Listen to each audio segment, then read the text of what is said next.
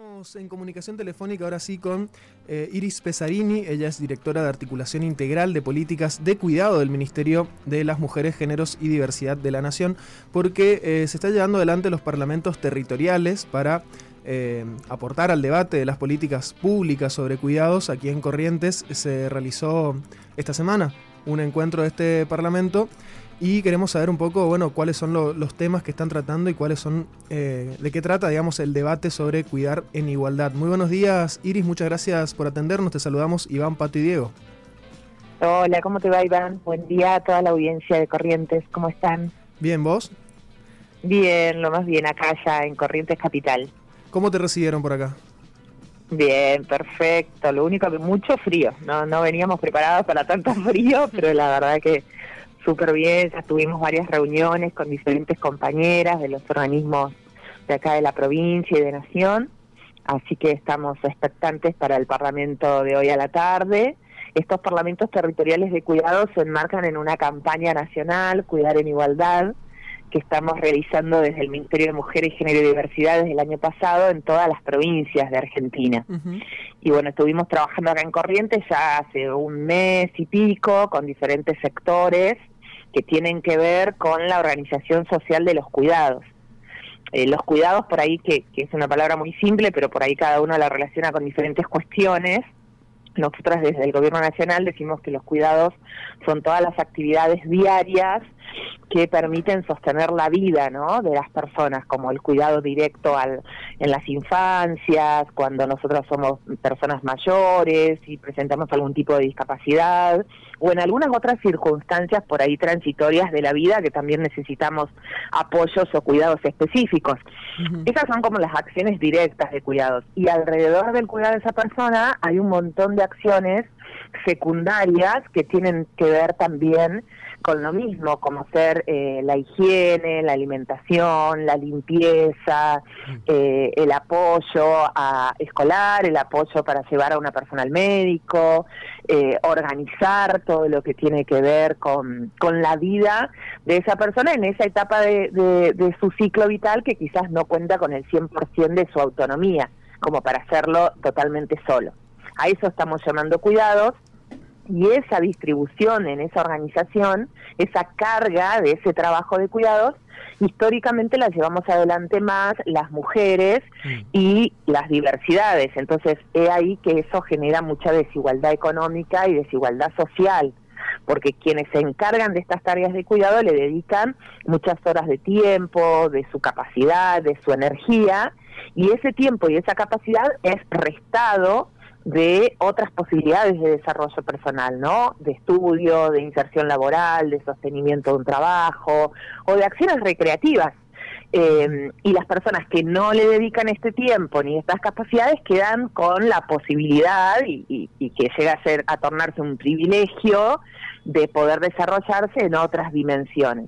Entonces eso ha generado una desigualdad muy grande a la cual le llamamos brecha salarial y hasta a veces directamente la dificultad de acceder a un trabajo, porque si no tenés quien te reemplace en ese cuidado, eh, directamente no tomás la posibilidad de trabajo en el caso de que esto existiese. Y, a su vez, esta desigualdad se profundiza mucho en los sectores más populares, en los hogares más populares, porque las mujeres de esos hogares con menores ingresos económicos directamente no lo pueden costear o pagar en forma privada, ¿verdad? Como por ahí otros hogares sí pueden buscar un reemplazo para que se quede en su casa cuidando a estos familiares.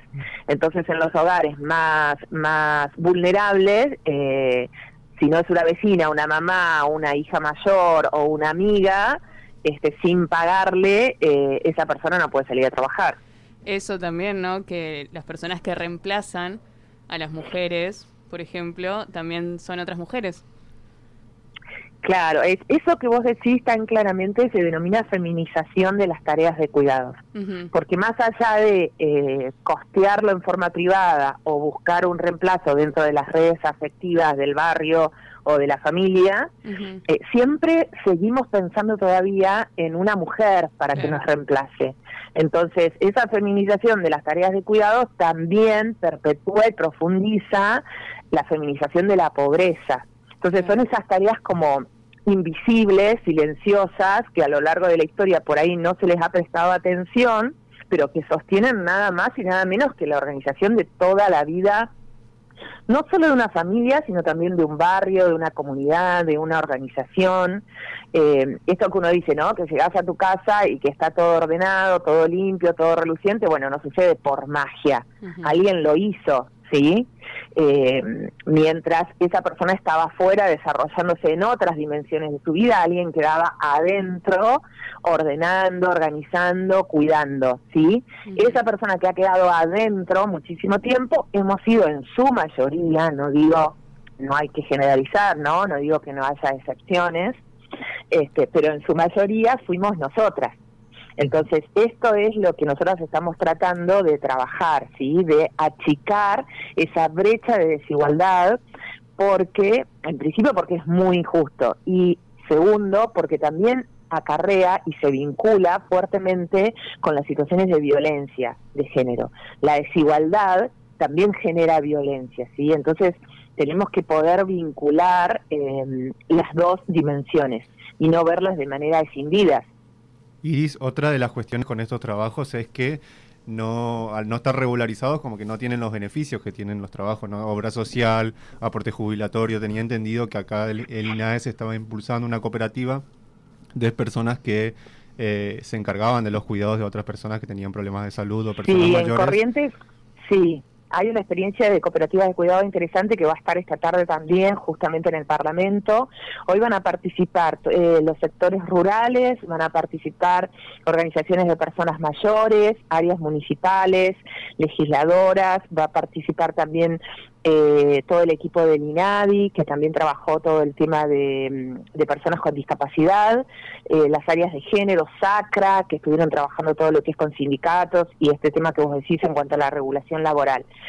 Las trabajadoras de casas particulares hoy en día en Argentina son uno de los eslabones remunerados, eh, pero más bajos ¿no? en su remuneración existen situaciones donde están registradas en la categoría que les corresponde, pero existen otras muchísimas situaciones donde ni siquiera están registradas, o sea, sí se las remunera, pero no eh, siguiendo lo que la regulación este, laboral indica, ¿no? En la categoría correspondiente. Eso por un lado. Y después hay un montón de situaciones de trabajadoras del cuidado que, que no tienen registración aún, ni siquiera remuneración, que hay que ir trabajando. Implica como varios, eh, varios capítulos el trabajo de los cuidados, ¿verdad? El Poder Ejecutivo está terminando de elaborar un proyecto de ley en este momento por pedido de, de presidencia y se evaluará en qué momento se envía ese proyecto de ley al Congreso Nacional para ser debatido. Y ese proyecto de ley lo que va a proponer es acercarnos a la creación de un sistema nacional de cuidados igualitarios.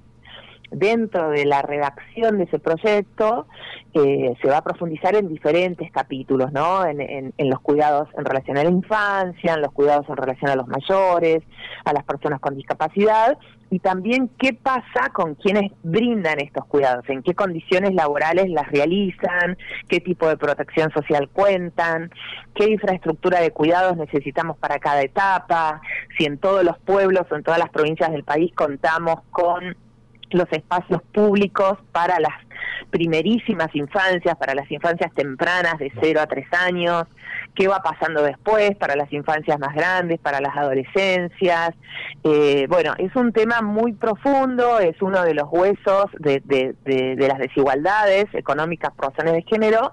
Eh, ha estado invisibilizado muchísimo tiempo. Nosotros creemos que ustedes también seguramente coinciden que la pandemia ha precipitado la visibilidad de este tema, porque al tener que recluirnos por cuidados adentro de nuestros hogares o tener que estar más tiempo adentro de los espacios laborales con, con más restricción, se puso de manifiesto qué pasaba con estas tareas y, y se puso de manifiesto qué personas las realizaban, ¿no? Tanto por su ausencia, eh, porque no podían venir, porque estaban contando con su licencia, su derecho a tener su licencia remunerada, como también porque se nos han sumado tareas adentro del hogar, acompañando las tareas escolares o, o un montón de cuestiones creo que la pandemia hizo que se precipitara la visibilidad. Ahora hay que seguir trabajando en su reconocimiento. Es un derecho en, en sus dos caras, ¿no? Tanto de contar con los cuidados que nos merecemos en cada una de las etapas de la vida que así lo retiramos, como también es un derecho para las personas que lo brindan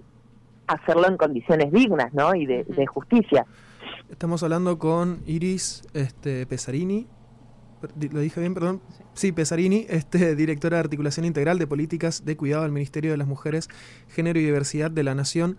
Eh, esta tarde, ¿a partir de qué hora se va a estar llevando este Parlamento eh, aquí en Corrientes? ¿Es presencial? ¿Hay una instancia virtual también? ¿Cómo se va a desarrollar? Eh, hoy a las 17 horas en la sede de Sacra, de acá de Corrientes Capital, eh, un grupo vamos a estar presencial, por razones de protocolo no podemos ser más de 25 presenciales para sostener el distanciamiento, pero vamos a estar conectadas virtualmente a través de una pantalla y, todos los recursos tecnológicos con eh, los participantes de, las demás localidades de Corrientes. Eh, así que es una modalidad semipresencial en realidad, ¿no? Estamos tratando de implementar esta modalidad como salida de la pandemia, hasta recuperar la presencialidad total. Para quienes quieran sumarse al Parlamento, ¿cómo pueden hacer? ¿Hay un link disponible? Hay un link que, bueno, es difícil ahora de letrear el link de Suma, así que te lo paso por, mensaje, así vos lo podés difundir en todo caso. ¿Se puede sumar cualquier persona? La modalidad es esta, eh, se revisa un esquema que estamos trabajando en todas las provincias, ya en cada ronda de debate previa que se hicieron estas semanas anteriores, eh, cada ronda, cada grupo, cada sector que se encontró para debatir esta temática con un material de trabajo que se elaboró desde el Ministerio en clave de educación popular, han asignado una o dos voceras para que hoy compartan sus conclusiones. Pero pueden sumar eh, todas las personas que quieran a escuchar estas conclusiones y estas propuestas. Buenísimo. Iris, muchísimas gracias por esta comunicación. Quedamos atentos este, a, los, a lo que se conversa en el, en el Parlamento entonces, a este... Es que vendría a ser un anteproyecto lo que están preparando para, para llevarlo al Congreso de la Nación, ¿no es cierto? Claro, estamos trabajando en diferentes líneas. Algunas son políticas públicas bien concretas, materiales, programas que están llevando algunos ministerios de ampliación de infraestructura edilicia de servicios de cuidados, otros ministerios están trabajando con formaciones para jerarquizar a las trabajadoras del cuidado. Eh, la campaña se está trabajando más que nada toda la concientización cultural para entender de qué hablamos cuando hablamos de cuidados. Y en esta mesa interministerial que, que conformamos 14 ministerios y que coordinamos desde el Ministerio del Género, estamos llevando adelante la redacción de un anteproyecto de ley para la creación de un sistema nacional de cuidados igualitarios. Exactamente. Iris, muchísimas gracias y bueno, éxitos esta tarde durante el, Parlamento y bienvenida a Corrientes. Bueno, dale, gracias. Un abrazo grande.